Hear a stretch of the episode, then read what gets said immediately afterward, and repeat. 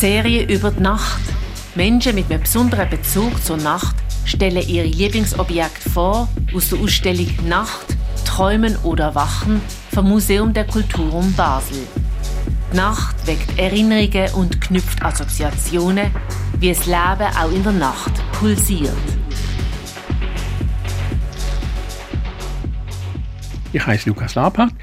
Ich habe einen guten Teil von meiner Berufszeit habe ich als Astronom geschafft und, und habe einen sehr starken Bezug zur Nacht, jetzt nicht nur professionell, sondern eben auch privat. Im letzten Teil von der Ausstellung sieht man unter dem Titel Licht und Dunkel ein lustig, luftiges Video äh, von der Gruppe Visi Gang. Die Parkour-Gruppe ist in Frankreich aktiv.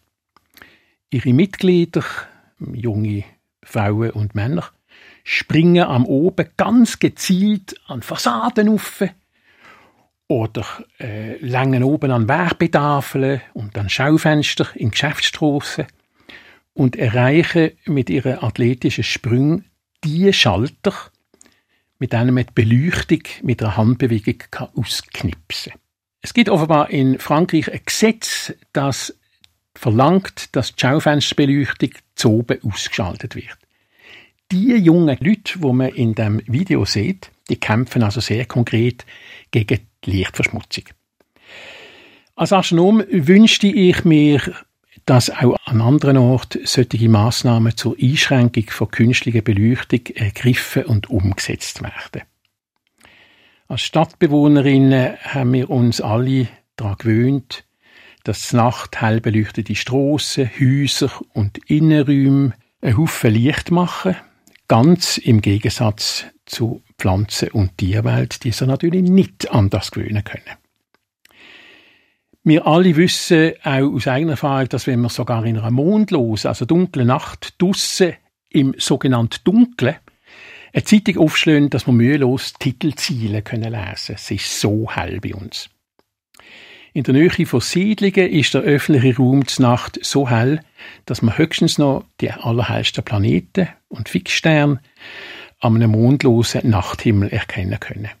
Um eine wirklich echt dunkle Nacht zu erleben, muss man weit weggehen.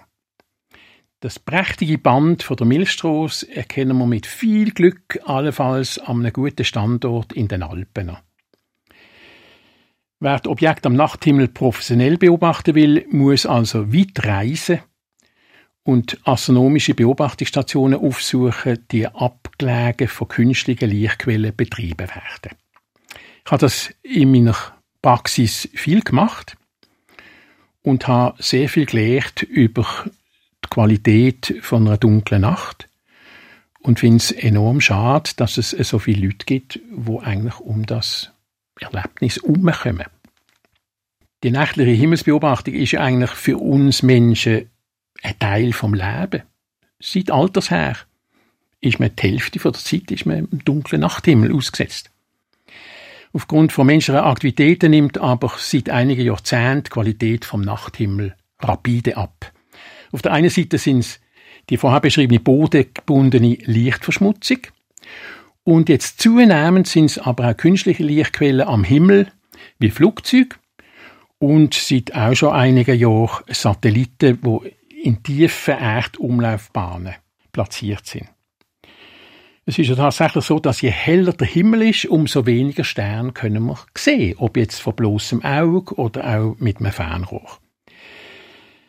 In einer Arbeit vor ein paar Jahren ist festgestellt worden, dass mehr als 80 Prozent der Weltbevölkerung einen leicht verschmutzten Nachthimmel über sich haben.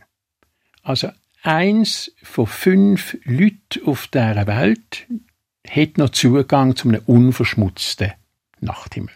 Und in der gleichen Arbeit ist auch zitiert worden, dass mehr als ein Drittel von allen Menschen die Milchstraße noch nie als Band am Himmel gesehen hat. Das heißt also, wir müssen als Astronomen dunkle Standorte zum Beobachten aufsuchen oder wir tun unsere Teleskope außerhalb der Erdatmosphäre platzieren, sodass sie gar nicht mit dem Streulicht in Kontakt kommen. Unsere Serie über die Nacht. Jeden Tag vom 17. Juli bis 5. August, jeweils am 8. Uhr morgen und am 5. Uhr in der Wiederholung auf Radio X.